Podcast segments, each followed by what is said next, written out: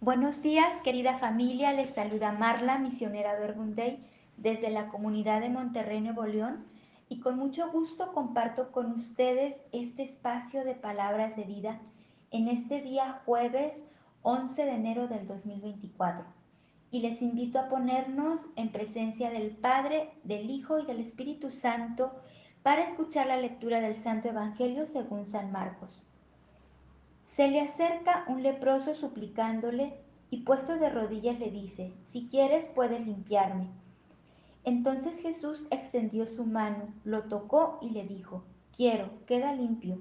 Y al instante desapareció la lepra y quedó limpio.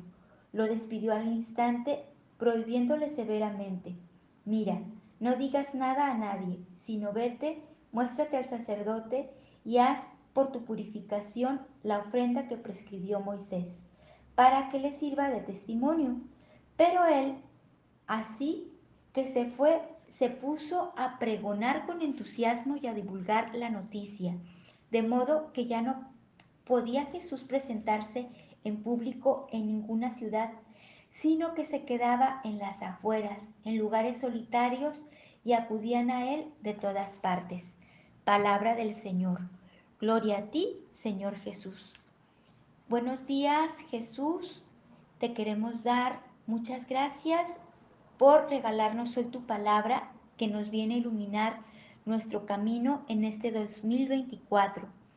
Que tu palabra nos acompañe a lo largo de este año y que nos dejemos amar por ti para de la misma manera en que nos sentimos amados por ti, podamos amar a nuestras familias, a nuestros vecinos, a las personas que nos confías. Pues primero que nada quiero desearles un feliz 2024, que nuestra vida sea bendecida por Dios y que el Espíritu guíe cada día durante este año. Pues estamos iniciando este tiempo ordinario, ya se han terminado las fiestas y Jesús necesita seguir creciendo en estatura, sabiduría y gracia. Y es así como nos lo presenta el Evangelio de Marcos. Este Evangelio de Marcos resalta o pone de relieve quién es Jesús. Jesús es el Hijo de Dios, el que tiene poder. Por esta razón, en los primeros capítulos de este Evangelio de Marcos, habla de las diferentes curaciones que hizo Jesús a diferentes personas. ¿Por qué o para qué? Pues para que reconozcamos que Jesús es el Hijo de Dios, que es Jesús el que ama al hombre y le quiere devolver su dignidad de Hijo de Dios. Y para hacerlo rompe las leyes de la naturaleza, rompe la lógica humana, para decirnos que su amor por cada uno de nosotros no tiene límites. En el Evangelio de hoy, que es el Evangelio de Marcos 1, del 40 al 45, Jesús se acerca a un leproso. Jesús no va a los sanos. Jesús se acerca siempre a lo frágil, a los enfermos, a los pobres, a los más rechazados, a los más vulnerables. Este leproso reconoce que Jesús es el Hijo de Dios y se acerca a él con humildad y le dice, si quieres, puedes limpiarme. Este leproso es humilde, reconoce delante de quien está y se pone delante de Jesús de rodillas. ¿Y qué hace Jesús ante la humildad de este leproso? Dice que extendió su mano y lo tocó. Y después le dijo con todo su ser, con todo su amor, con compasión y misericordia, quiero sanarte, quiero, queda limpio.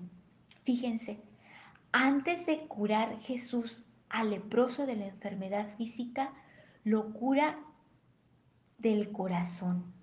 Le interesa curar su corazón. Por eso lo toca. Tocar es un gesto con el que expresas aceptación, interés, acogida por el otro.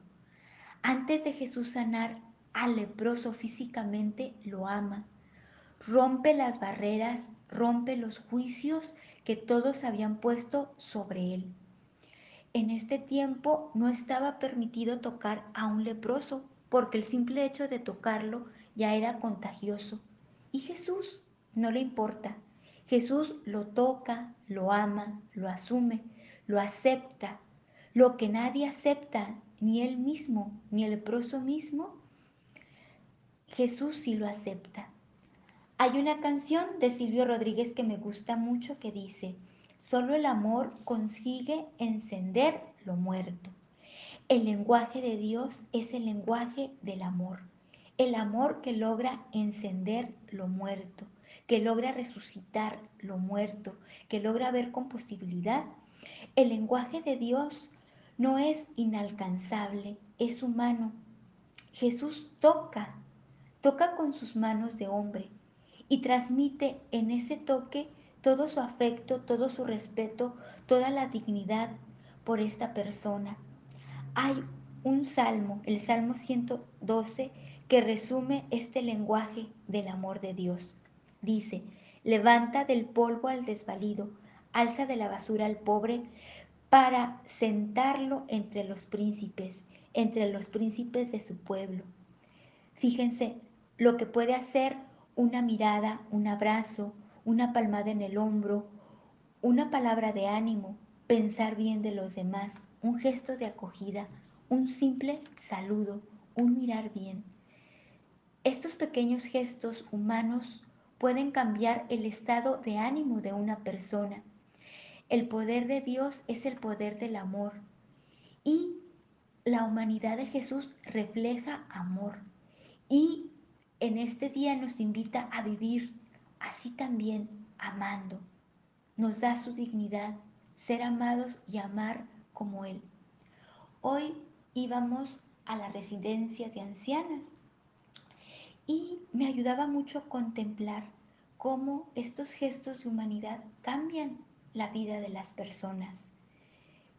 Es muy palpable que cuando llegamos, pues las ancianas están viendo la televisión, dormitando, sin hablar, aburridas, y cuando llegamos las saludamos, las abrazamos, compartimos con ellas, les damos la palabra de Dios, empezamos a rezar con ellas, cambian cambian totalmente, te dan una sonrisa, cantan, se animan, hablan, se ríen, recuerdan lo que puede hacer la fuerza del amor en un gesto. En estos días también iba a mi casa y tengo un sobrino pequeño que es muy inquieto, es muy travieso, es muy hiperactivo y hay momentos en que sí, se te termina la paciencia, necesitas ser muy creativa para estar con él. Pero me di cuenta que si lo tratas con cariño, con respeto, si te ubicas en que es un niño, su violencia se transforma porque se siente aceptado, querido. Fíjense, cuánto puede hacer un gesto de ternura, de amor, de traspasar los límites de tu amor pequeño por el amor de Dios.